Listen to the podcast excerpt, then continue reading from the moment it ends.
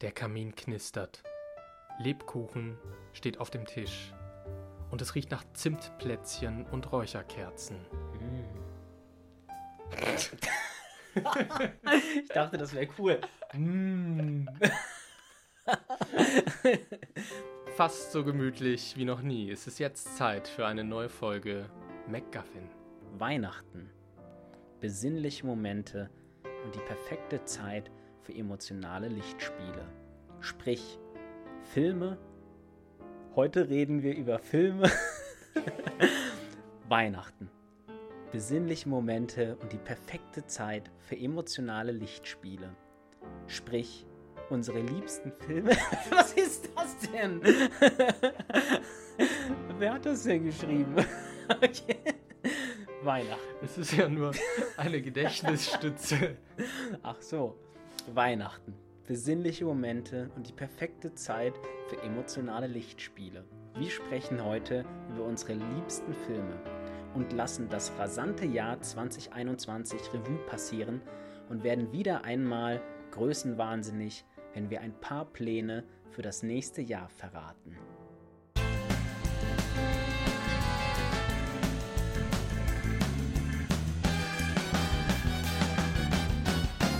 MacGuffin, der Filmpodcast. Träume nicht dein Leben, sondern verfilme deinen Traum. Gut, wird eh rausgeschnitten. Ja, das glaubst du. ja, ich da denke, ich vermute, du würdest es rausschneiden. Oder? Ja. Jo, Sven. Lars. Kalt ist es draußen, hier drin ist es schön warm. Das Jahr neigt sich dem Ende zu. Kurzes Update. Was gibt so Neues? Ja, ich fange jetzt an im Januar als Producer für oh. Werbefilme bei der Produktionsfirma Sternberg Films in, in Wiesbaden. Da werde ich den Werbefilmbereich leiten. Ähm, es ist was, wo ich mich schon sehr drauf freue, wo ich auch sehr geschmeichelt war, dass ähm, Simon Pilarski, der, der Produzent, äh, an mich dachte. Und im nächsten halben Jahr, also im Sommer 2022, werde ich dann wechseln von dem Werbefilmbereich in den fiktionalen Bereich. Vermutlich wird die Arbeit dort weniger spannend sein, weil ich im Werbefilmbereich kann ich selber organisieren, selber drehen, ich darf selber Regie führen, wenn ich möchte, ich darf alles selbst äh, begleiten und im fiktionalen Bereich wird es viele, äh, werde ich viele Drehbücher lesen müssen und dann meine Meinung sagen, finde ich das gut oder nicht gut. Ich werde ähm, Exposés lesen, äh, eventuell aber auch selber schreiben, Kalkulationen machen oder Förderanträge oder so stellen. Also sehr viel äh, Büroarbeit, wo ich wirklich viel Papierkram vielleicht mache. Aber darauf habe ich jetzt Lust. Äh, also das, das möchte ich machen. Da, da kann ich auch was mitnehmen. Und ansonsten freue ich mich. Äh, ich habe mich jetzt beworben für ein Stipendium beim Land Rheinland-Pfalz. Und momentan sieht es gut aus. Ich glaube, fünf Stipendien werden vergeben. Und ich glaube, es haben vielleicht sieben oder so eingereicht. Die Chance ist relativ hoch, dass ich ein Stipendium bekomme. Und dann würde ich noch zusätzlich dazu äh, finanziell unterstützt werden, darin, dass ich meinen Fantasy-Film weiter, weiterentwickle zu einem Serienkonzept und versuche, das äh, tatsächlich zu distributieren und an den richtigen Mann zu bringen. Wenn alles gut geht, dann wird das ein richtig gutes Jahr 2022 für mich. Ja, da hast du jetzt ja schon so einige Sachen rausgehauen, muss ich so sagen. Ja. Letztendlich war es für mich auf jeden Fall erstmal so ein richtiges Wow, wie ist es dazu gekommen?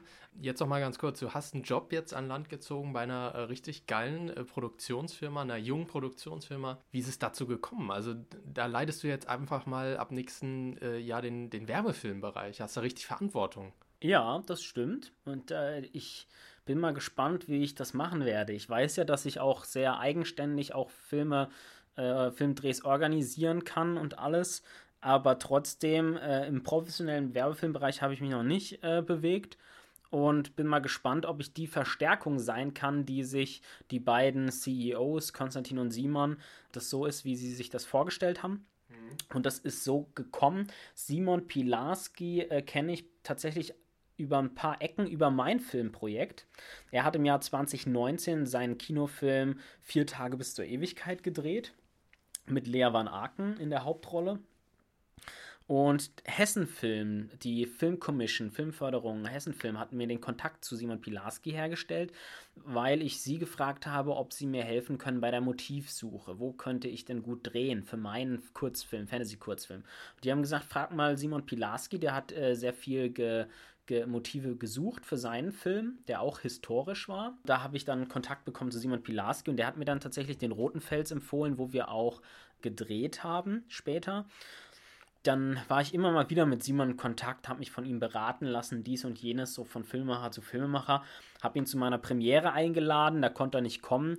Er hat sich dann, äh, ist dann auch auf meinen Fernsehauftritt ähm, gestoßen. Das habe ich auch noch nicht erwähnt. Ich war im Fernsehen beim SWR mhm. wegen meines Films. Und er hat mich dann einfach zum Kaffee eingeladen und gefragt: Ja, Sven, ähm, wir suchen da jemanden. Ähm, und zwar jemanden wie dich. Könntest du dir das vorstellen? Cool. Und du hast gerade schon mal kurz erwähnt, du weißt jetzt schon, dass du dann äh, ab wann, ab Sommer von der Commercial-Abteilung in die fiktionale Abteilung wechselst. Ist das so für dich? Weil ich weiß, dass einige Zuhörer oder grundsätzlich viele junge Filmemacher nebenbei halt Werbefilme machen, um sich so ein bisschen was zu verdienen und wirklich ihr Herz aber dann für fiktionale Geschichten schlägt. Ist das bei dir auch so, dass du jetzt sagst, Werbefilmbranche, da muss man arbeiten und fiktionale Geschichten, fiktionale Filme, das ist dann die hohe Kunst? Ja, mm, also mein Antrieb kommt wirklich nur aus dem Fiktionalen. Für mich ist, ähm, mir geht es als Filmemacher, geht es nicht darum, Filme zu machen, sondern mir geht es darum, gute Filme zu machen. Dafür trete ich an. Und bei Werbung ist es so, ähm, für Werbung braucht man sehr viel Handwerk. Das Licht muss gut gesetzt sein, die Kamera muss gut sein, äh, die Produkte, die man verkaufen möchte, das muss alles äh, schön aussehen und muss auch narrativ irgendwie Sinn machen. Mhm. Aber im Endeffekt unterscheidet mich die, äh, sich die Narration und Werbung für mich in einem ganz entscheidenden Punkt.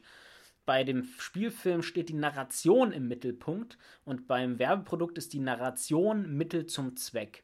Und bei mir soll immer die Narration im Mittelpunkt äh, stehen. Das ist das, wofür ich, wofür ich antrete, wofür ich Filmemacher äh, werde.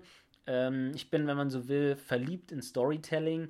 Und ähm, das, da, das, da ist, äh, gibt es nur das einzig Wahre, das ist für mich der Spielfilm. Und ähm, deswegen war das Teil der Vereinbarung mit, mit äh, Sternenberg Films und mir, dass ich diesen Job mache und ähm, unter der Voraussetzung, im, nach einem halben Jahr in den Spielfilmbereich zu wechseln. Und ich freue mich sehr, dass es, dass es klappt. Ja, Lars, ich weiß, du hattest ein sehr produktives Jahr 2021, mhm. trotz, trotz Lockdown. Du warst, hast sehr viele Jobs gehabt als, als Set-Assistent, auch als Set-AL. So, und jetzt hast du ganz besondere Pläne, wie es ja 2022 aussieht. Du willst auch äh, viel machen mit deinem Potenzial. Was hast du vor? Um das zu erklären, will ich ganz kurz nochmal das Jahr 2021 ansprechen. Das hat ja relativ langweilig begonnen. Äh, ich habe ganz viel gelesen, meine ganzen alten Festplatten aufgeräumt. Ich habe äh, viel ausprobiert, was Fotografie angeht. Ich habe aber trotzdem bis März, also innerhalb von drei Monaten, richtig viel Geld verdient. Und das ist mir erst später bewusst geworden durch einige wenige Aufträge. Ich habe halt Werbefilme gedreht und Fotos gemacht. Ich habe so ein bisschen das Problem, ich filme ja schon sehr, sehr lange und mein aktuelles Showreel, da sind teilweise Aufnahmen aus dem Jahr 2011 drin. Ich habe damals schon in Full HD mit 50 äh, Frames per Second drehen können. Bin ich sehr stolz drauf. Aufnahmen sehen recht cool aus kann man auch auf einem Smartphone ansehen. Klar, heutzutage ist 4K Standard und HDR kommt jetzt, aber es sind relativ geile Aufnahmen, obwohl die Sachen so alt sind. Aber ich habe mir gedacht, wenn ich mal, mir mal jetzt ein neues Showreel mache, meine Fühler nach neuen Aufträgen, nach Kunden ausstrecke, was könnte da noch kommen? Mhm. Ja, äh, ich, ich bet äh, gehe, äh, betrachte das Ganze ja sehr positiv, weil ich schätze dich ein als einen sehr technisch versierten Typen. Ich mhm. schätze dich ein als jemanden, der sich selbst auch realistisch einschätzen kann und sehr ehrgeizig seinen, seinen Film Heimatreportage äh, gedreht hat. Und ähm, ich stelle mir vor, dass du mit allem, was du mitbringst, auch als, als äh, Herzblutfilmemacher, der mit sieben, acht Jahren oder so angefangen hat zu filmen und zu schneiden und alles, ich stelle mir vor, dass du äh, da sehr gute Chancen hast. Ich glaube, bisher hattest du jetzt auch das Problem als äh, Do-it-yourself-Produzent, dass du, um ein nächstgrößeres Projekt zu realisieren, auch auf ein geiles Drehbuch gewartet hast. Du hattest jetzt äh, das Drehbuch zu Heimatsinfonie, äh, Heimatreportage und das hat, das war gut, das hat gestimmt.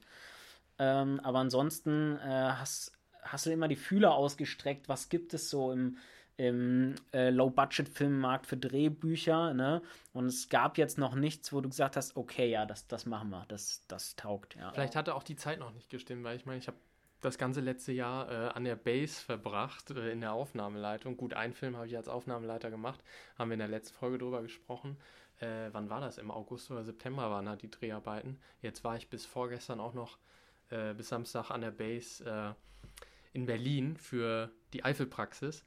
Und auch da wurde mir wieder gesagt, was machst du hier eigentlich? Du bist hier total unterfordert an der Base. Und ich habe mir gedacht, ja, ich bin ja auch schon im Winterschlaf gefallen und äh, lese hier ein Buch nach der anderen an der Base, während ich so die Base nebenbei mache.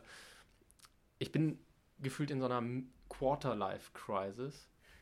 Und äh, ich glaube, dass äh, sich das im nächsten Jahr entscheiden wird, von ganz alleine und lösen wird diese Quarter-Life-Crisis. Aber ich muss, muss auch ganz ehrlich sagen, es ist auch eine spannende Zeit, weil es ist, ich glaube, für uns beide ist es eine Aufbruchzeit. Mhm. Ähm, wir kommen beide gerade auf ein neues Level in, unserem, in unserer Entwicklung, in unserer Berufsausbildung. Und du hast jetzt auch schon ganz schön was im Petto. Ne? Also du hast jetzt einen, einen äh, Kurzfilm als Kameramann. Ich, ich kenne ihn nicht, ich weiß es nicht, ich kenne nur Erzählungen. Und mein Eindruck ist, ähm, das ist eine geile Visitenkarte, habe ich so den Eindruck. Dann hast du Projekte äh, als, als Set-Assistent und ich, der ich auch schon in, in ähnlichen Bereichen, ich als Setrunner habe ich viel gearbeitet, ich weiß, wenn man wirklich zwei Jahre lang gearbeitet hat als Runner oder Set-Assistent, ne, dann kennst du das Business. Also dann kennst du, dann weißt du von Dreharbeiten und Drehabläufen kann man dir jetzt erstmal nichts mehr erzählen, ja. Also du hast jetzt auch schon einige, was, einiges im Petto, glaube ich. Du, Sven, es ist Weihnachten. Ich weiß, du schaust Filme auch sehr emotional. Aber mich würde jetzt mal interessieren, welche Filme berühren dich denn am meisten? Welche schaust du dir gerne zu Weihnachten an? Welche bringen dich zum Nachdenken? Also, das ist so gesehen eine sehr gute Frage, als dass ich jetzt aufpassen muss. Jetzt muss ich nämlich auch äh, begrenzen meine Auswahl von Filmen, die ich jetzt sage, weil sonst reiße ich jetzt ganz viele Filme an. Ähm, also, ich habe jetzt in den letzten Tagen, habe ich mir, weil es auf Amazon Prime gab, Harry Potter und Herr der Ringe, habe ich mir einmal komplett durchgeschaut. Ähm, ich bin ja jemand, der sowieso Fantasy mag, wie ihr, wie ihr wisst. Und ich habe es total geliebt, mich nochmal in diese fremde Welt Harry Potter rein zu, rein zu äh, begeben und auch in, in Herr der Ringe. Und bei Herr der Ringe habe ich dann auch echt nochmal so eine richtige Demut bekommen vor diesem Werk äh, Herr der Ringe, weil es für mich so ein unfassbares Meisterwerk ist. Wenn es um Fantasy geht, ist für mich die Verfilmung von Herr der Ringe nicht zu toppen filmisch. Also das ist für mich wirklich das Nonplusultra, was dort aufgebaut wurde. Man hat keinen, zu keinem Zeitpunkt werde ich jedenfalls zu irgendeinem Moment in, aus dieser Narration rausgeworfen. Die Bilder sind immer bombastisch ich, ich als, als Filmemacher fange dann jetzt tatsächlich an zu überlegen, haben die das im Studio gedreht oder haben sie das in der Natur gedreht? Und dann sage ich, ach, das haben sie im Studio gedreht. Waren sie wohl zu faul, um es in, um, in der Natur zu machen. Aber, aber äh, ganz im Ernst, ähm, das sind zwei Filme, äh, zwei, zwei Filmreihen, die ich jetzt an Weihnachten mir durchgeschaut habe. Die ziehen dich dann auch immer wieder in, in den Bann. Ja, ja, also Herr der Ringe, ähm, das wäre jetzt nicht übertrieben. Ich würde jetzt mal behaupten, ich habe jeden der Teile mindestens zehnmal gesehen. Das packt mich immer wieder. Woran glaubst du, liegt das, dass sich das packt? Oder auch anders gefragt, was packt dich an den Film? Mm, ja, auch eine gute Frage. Also das eine ist meine filmwissenschaftliche Betrachtungsweise. Und zwar ich, ich, ich, für mich ist es ein, ein, Meisterwerk und wenn ich mir die Filme jetzt angucke, dann tauche ich nicht nur in die Narration ein, das mache ich auch, aber ich studiere auch die Filme. Ich will wissen, was, was wurde hier gemacht, wie wurde hier gearbeitet und alles. Ich will, ich will jeden einzelnen Schnitt untersuchen. Ähm, das, das ist das eine, was mich immer noch so gebannt macht. Und dann ist es so, dass ähm, es sind auch Filme, die ich schon kenne, die mir schon vertraut sind und ich kann mich darauf einlassen und weiß auch schon, was ich bekomme. Und das ist tatsächlich dann manchmal auch ein Faktor. Ich meine, ich mag Filme, wo ich überrascht werde und nicht weiß, was ich da bekomme. Aber manchmal, so wenn man so gemütlich in der Weihnachtszeit, ich liege dann im Bett und dann, ja, komm, mach ich der Ringe an. Äh, ähm, das ist dann tatsächlich manchmal auch ein Faktor. Und es, und es, ich habe auch manchmal das Gefühl, dass die Charaktere schon zu deinen Freunden geworden sind. Du mhm. kennst sie so gut äh, und ähm, du musst sie gar nicht mehr kennenlernen, das ist überhaupt nicht anstrengend oder so, sondern du weißt schon, wie sie tickst und es sind Leute, die so ein bisschen mit denen du gerne nochmal äh, zusammensitzt. ja, ja so, so ist es, glaube ich, ein bisschen. Und, und was mich auch bei Herr der Ringe und Harry Potter sagen würde, ich glaube, das sind Abenteuer, die ich gerne erlebt hätte, wo ich sagen würde, okay, ich wäre jetzt gern Harry Potter, der Typ, der den Brief bekommt in, in, in, mit zehn Jahren oder was. Und dann erlebe ich das Abenteuer und äh, finde den Stein der Weisen. Äh, oder ich bin der Auserwählte, der plötzlich äh, Schlangensprache sprechen kann und die Kammer des Schreckens entdeckt. Äh, ich, ich, ich wäre gern derjenige, der diese, das alles erlebt. Nur bei Herr der Ringe wäre ich nicht gerne Frodo, sondern ich wäre gerne Aragorn oder Legolas. ähm, Man muss dazu sagen, wir waren auch vor einer Stunde noch Bogenschießen. ja, ja, stimmt. Aber das, das hat mich wiederum nicht äh, mich hineinversetzen lassen in Herr der Ringe, weil der Bogen war einfach zu schlecht. Also der Bogen von Legolas, der hatte definitiv mehr Saft drauf und äh, ich habe das Gefühl, er konnte auch besser zielen als ich. Ja, äh, Lars, wie ist das äh, bei dir? Jetzt habe ich viel über Herr der Ringe und Harry Potter geredet. Was, was sind deine Lieblingsfilme? Ich habe drei Filme rausgesucht. Ich könnte natürlich jetzt auch äh, einige viele nennen, aber fangen wir mal mit dem ersten an. Ben Hur ist für mich ein Film, gerade in der Weihnachtszeit, wenn man ihn schaut, man hat Zeit. Der Film geht ja auch lange und man hat, oder ich zumindest habe in der Weihnachtszeit das ist die einzige Zeit im Jahr, wo ich mir mal wirklich irgendwie Zeit nehme, nach dem Aufstehen äh, in Ruhe frühstücke und sage, jetzt gehe ich spazieren und danach schaue ich mir einen fast fünfstündigen Film an und danach gibt es schon Abendessen. So. Und Ben Hur ist für mich eine Geschichte, die packt mich jedes Mal und jedes Mal denke ich mir, wie kann es sein, dass ich hier gerade fast fünf Stunden lang sitze und eingesaugt werde? Vor allem, obwohl der Film von wann ist der? Äh, 1961 oder 59 ja, irgendwie? Um diese um, um 1960 60er, ja. irgendwie sowas. Also praktisch uralt älter noch als der erste James Bond Film trotzdem packt er mich jedes Mal nicht nur in der Erzählung in der Dramaturgie. Jesus kommt äh, öfter mal vor. Ich glaube nicht an Gott ich gehe nicht oft in die Kirche. Wenn nur äh, weil, weil ich gesellschaftlich gezwungen werde. Nein, also ähm, versuchen wir es mal äh, weniger krass auszudrücken. Ich gehe nicht oft in die Kirche, aber trotzdem kriege ich, Jesus kommt in Ben Hur vor und jedes Mal bekomme ich Gänsehaut. Und jedes Mal packt mich die Story und nach dem Film äh, denke ich jedes Mal aufs Neue an das Gute im Menschen, an das Gute in der Gesellschaft. Warum packt mich Ben Hur noch? Er ist super alt, es gab damals noch keine Computertechnik, keine großen Special Effects und trotzdem denkt man, ach du Scheiße, der hängt da gerade wirklich halb äh, beim, äh, am Wagen runter und wird da über den Boden geschliffen. Ja, wie haben die das denn gedreht? Also kameratechnisch, bildtechnisch und von der Machart bin ich jedes Mal aufs Neue beeindruckt. Dieses 20-minütige Wagenrennen, alter Verwalter. Es gibt ja eine Neuverfilmung von Ben Hur, die kann ja einpacken die ist bei Weitem nicht so spektakulär wie das Original. Hm, ich habe, glaube ich, nur den Trailer gesehen von dem neuen Ben Hur. Ähm, und da dachte ich mir, ja, dann kann man es auch sein lassen. Ja, also ich meine, man hätte heute mehr Möglichkeiten, es noch krasser aussehen zu lassen, aber ah, sie haben es nicht geschafft. Sie kamen nicht an das Original dran. Vielleicht, weil sie damals wirklich keine Chance hatten, das irgendwie im Studio zu drehen und haben es dann wirklich gemacht. Mhm. Also toller Film, bildgewaltig, äh, dramaturgisch packt ein die Story. Ja, du wirst richtig eingesaugt. Ich, ich, ich habe auch einmal Ben Hur gesehen, ich glaube, das ist her seit meiner Kindheit, äh, habe ich den mal gesehen.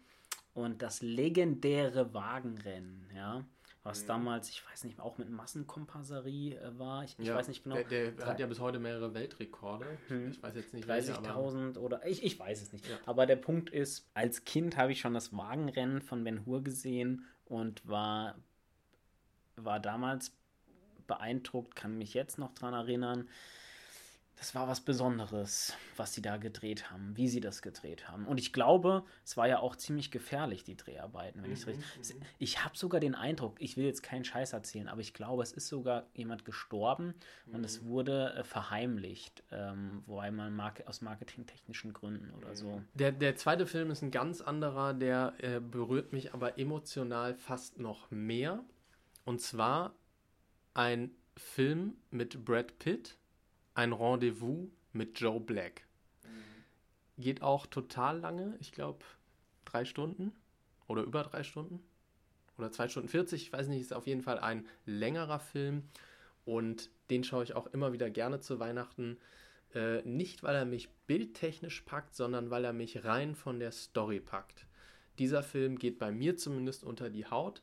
Äh, ich will nicht spoilern, jedenfalls geht es darum, es geht um Tod, es geht um einen Teufel, der als Mensch auf die Erde kommt und jemanden quasi auf den Tod vorbereitet.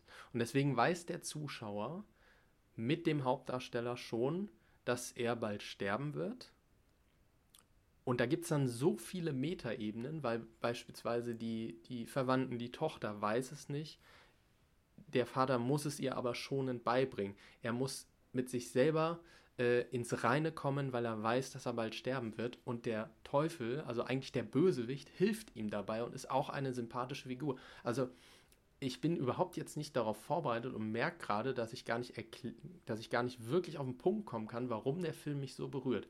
Ich glaube nicht an Geister oder sonst was, aber gerade weil der Film mit äh, ja auf in diese Richtung mit Geister und äh, Tod und äh, der Teufel als Person auf Erden spielt, glaube ich, Thema Tod ist ja für alle irgendwie relevant.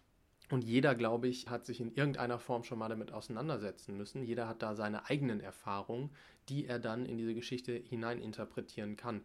Also ich glaube, dass dieser Film, wenn man sich darauf einlässt, kann der keinen kalt lassen. Ich habe äh, Rendezvous von Joe Black mal angefangen zu gucken und habe wieder ausgemacht. Stimmt auf meine Empfehlung, oder? Nee, nee, da hatte ich deine Empfehlung noch nicht. Mir kam der kitschig vor. Und ähm, da habe ich den wieder ausgemacht. Ich muss aber jetzt im Nachhinein auch sagen, du hast mir schon mal davon erzählt, dass du bei dem Film mal geheult hast. Ja. Und es gab ja nicht viele, außer No Time to Die und, und der. Ähm, aber ich kann mir vorstellen, dass ich vielleicht den Film zu früh ausgemacht habe und dass ich die, äh, den wahren Kern dieses Films noch nicht erfasst hatte. Mhm. Mm, ich erinnere mich auf jeden Fall mit die Story mit dem Tod, was ich interessant fand. Ähm, und dann aber leider nicht weiter verfolgt habe, weil ich weil es zu früh für kitschig äh, gehalten habe. Ähm, ich hatte auch das Gefühl, Brad Pitt äh, gab es eine ne, so eine Art Liebesszene, also, also wo er eine Frau trifft und es war so zuckersüß inszeniert. Sie treffen sich in einem Café und äh, ist das nicht lieber auf den ersten Blick so ein bisschen? Und da dachte ich mir, oh Leute, kommt, ey, was. Ähm, das weiß ich noch, da, danach habe ich ausgemacht. Aber für, was, vermutlich. Da ging vermutlich, der ja noch gar nicht los. Also ja, ja. Der, der, Film ist ultra lang. Also er lässt sich schon mhm. mega Zeit beim Erzählen. Und es gibt auch immer wieder in dem Film kitschige Szenen, vor allem zwischen Brad Pitt und der, äh, der Tochter von dem, von dem Hauptdarsteller. Ist das René Zellwig oder wie hieß sie? Egal, wissen ja. wir beide nicht. Gut. wie so oft. Ja. Genau. Deswegen gibt es immer wieder so kitschige Momente zwischen den beiden, die dann eine ne ganz coole Abwechslung sind zwischen so traurigen Momenten, weil der Film quasi mit einem kleinen Lächeln und mit einer leichten Weise sich mit dem Thema Tod auseinandersetzt. Ja, also ich sag dir ganz ehrlich, du hast mir jetzt tatsächlich nochmal Lust gemacht, nochmal äh, da weiterzumachen, wo ich äh, aufgehört habe bei diesem Film. Mal, mal schauen, ob dann dazu kommt. Aber ich habe tatsächlich jetzt äh, wieder Lust, ja. Um nochmal auch auf äh, den Kern dieser heutigen Folge zu sprechen zu kommen, nimm dir die Zeit, lass dich auf den Film ein und genieße ihn. Thema Story ist auch äh, bei meinem äh, nächsten und jetzt auch letzten Film, ich rede schon lange, ähm, äh, ganz großer Punkt.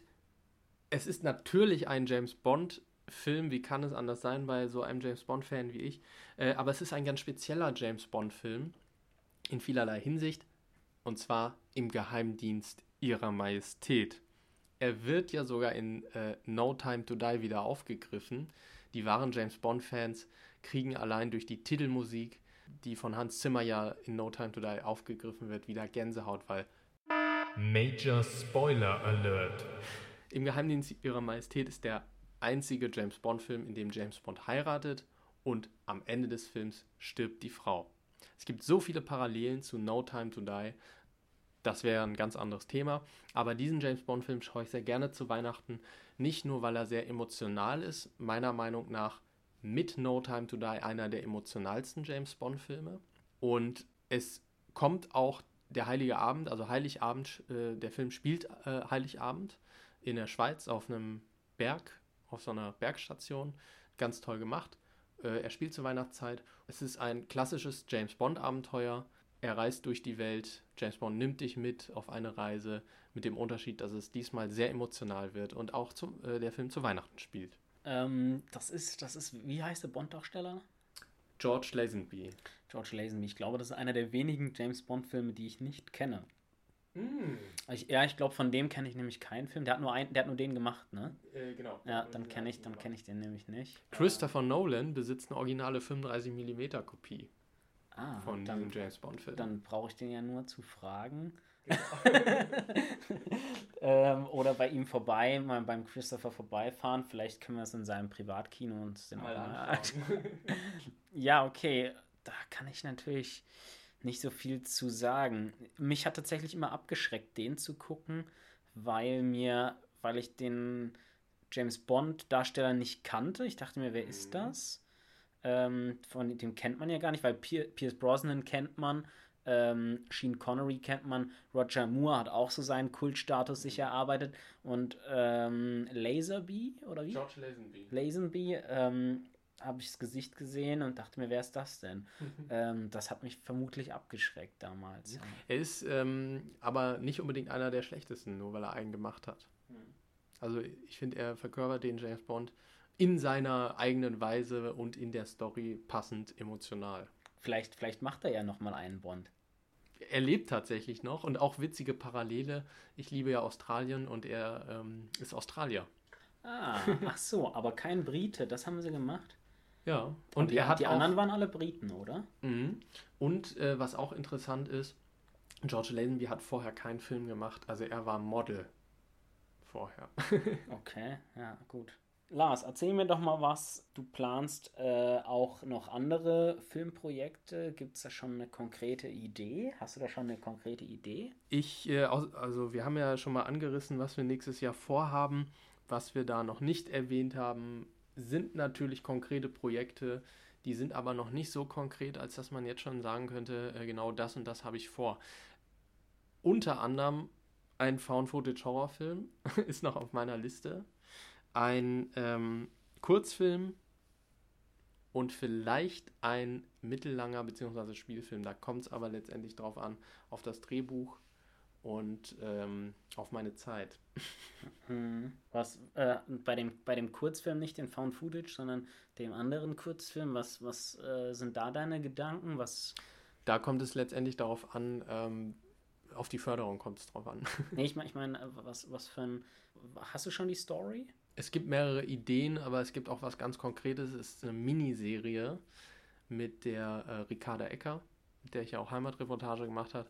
Die hat äh, auch die Idee und äh, das erste Drehbuch zur ersten Folge geschrieben.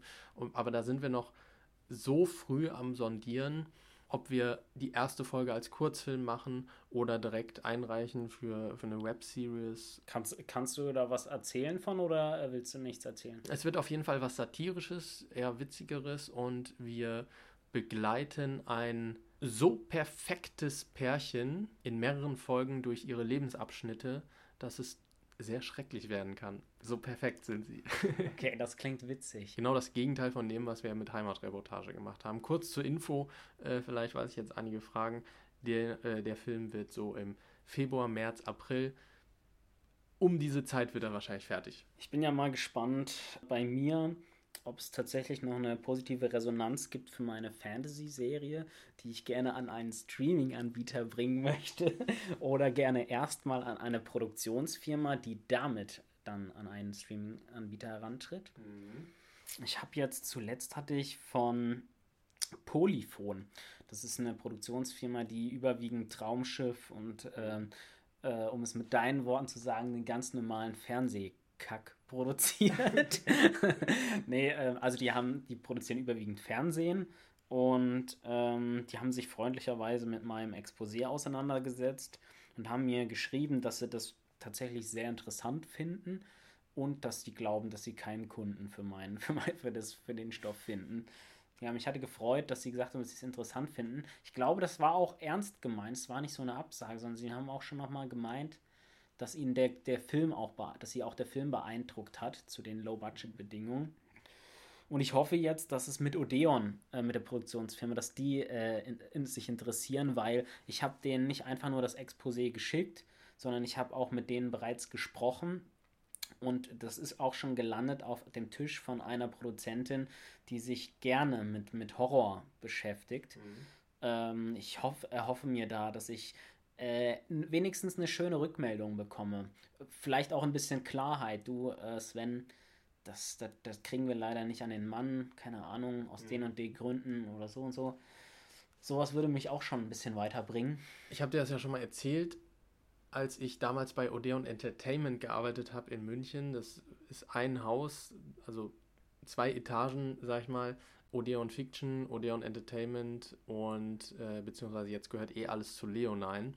Und jedenfalls habe ich ja bei Odeon Entertainment in der, äh, in der Redaktion gearbeitet und hatte da halt auch Zugriff auf den Server von äh, Odeon Fiction und äh, bin da natürlich ab und an mal in meiner Mittagspause nicht immer nur in der Mittagspause, auch mal in der Arbeitszeit, um ehrlich zu sein, in den Ordner für die Pitches reingegangen und er war voll.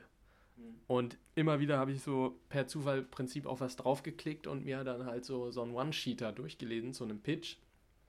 Und alle waren recht cool. Und äh, ich frage mich, warum wird das nicht produziert? Warum wird das nicht gedreht?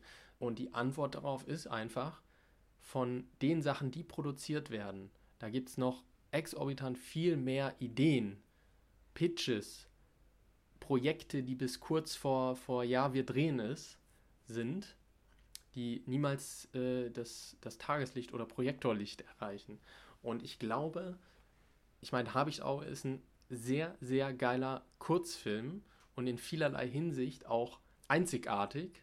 Die Story zu Habichtauge oder dem der Langfilm dahinter den du mir jedenfalls gepitcht hast, hatte, obwohl ich, wie gesagt, kein Fantasy-Fan bin, trotzdem Gänsehautmomente. Kannst du dich an unser Gespräch da auf dem Feld ja, mitten in der Nacht erinnern, wo du mir anderthalb Stunden lang deine Ideen gepitcht hat, ja. äh, hast? Und äh, ich fand's cool, ja. Aber trotzdem ist es letztendlich so, das ist die Realität. Pitches, Ideen gibt es wie Sand am Meer. Die Frage jetzt ist natürlich, äh, wie schaffst du es, an 100 Millionen, die es wahrscheinlich bräuchte, nachdem du mir deine ganzen Ideen erzählt hast. Wie, wie schaffst du es da jetzt ranzukommen? Oder eine Firma, die das für dich besorgt? Das, das wäre jetzt äh, die Frage.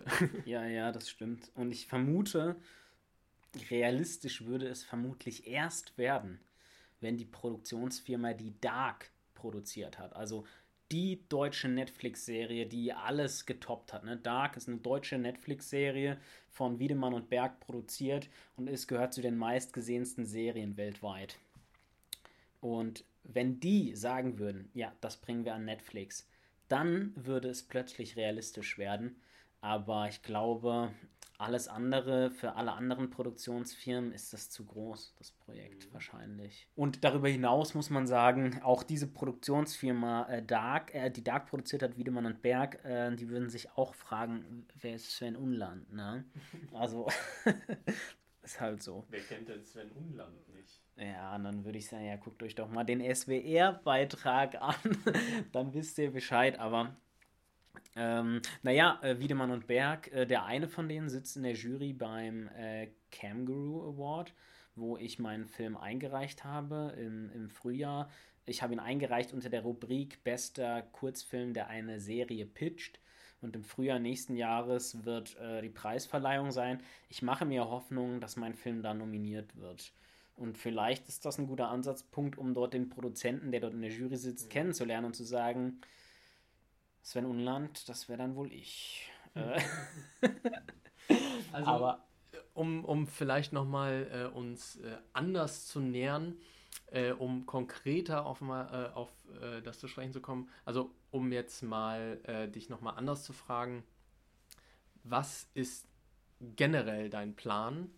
Du bist ja jetzt dann äh, in der Werbefilmabteilung, versuchst parallel aber auch deinen ähm, Kurzfilm zu pitchen, beziehungsweise die Story dahinter für einen Langfilm zu pitchen.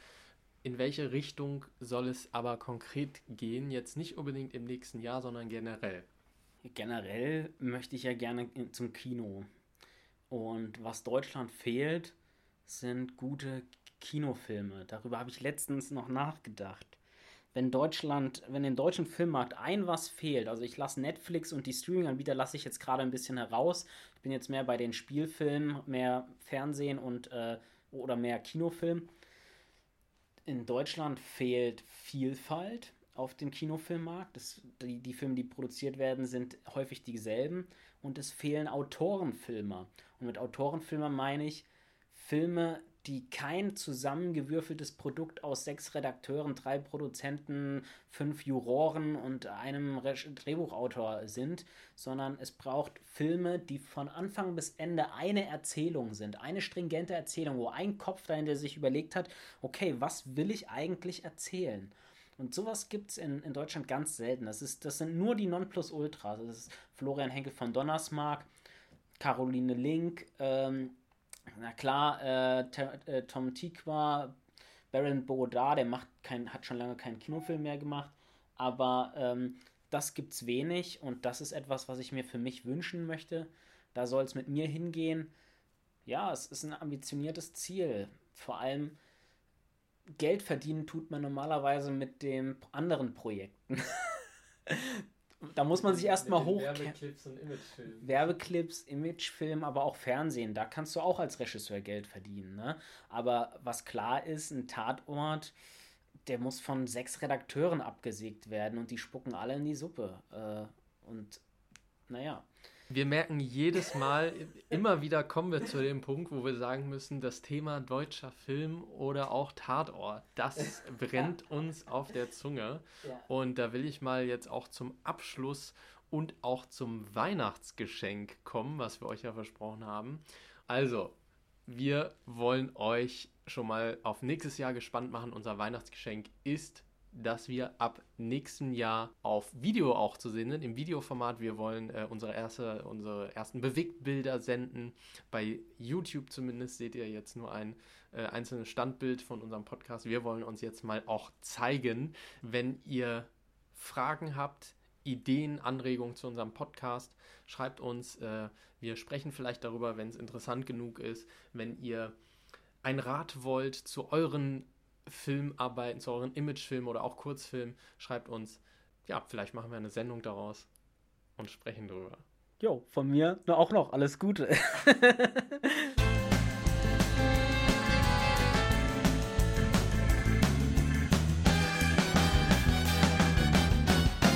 MacGuffin, der Filmpodcast. Träume nicht dein Leben, sondern verfilme deinen Traum.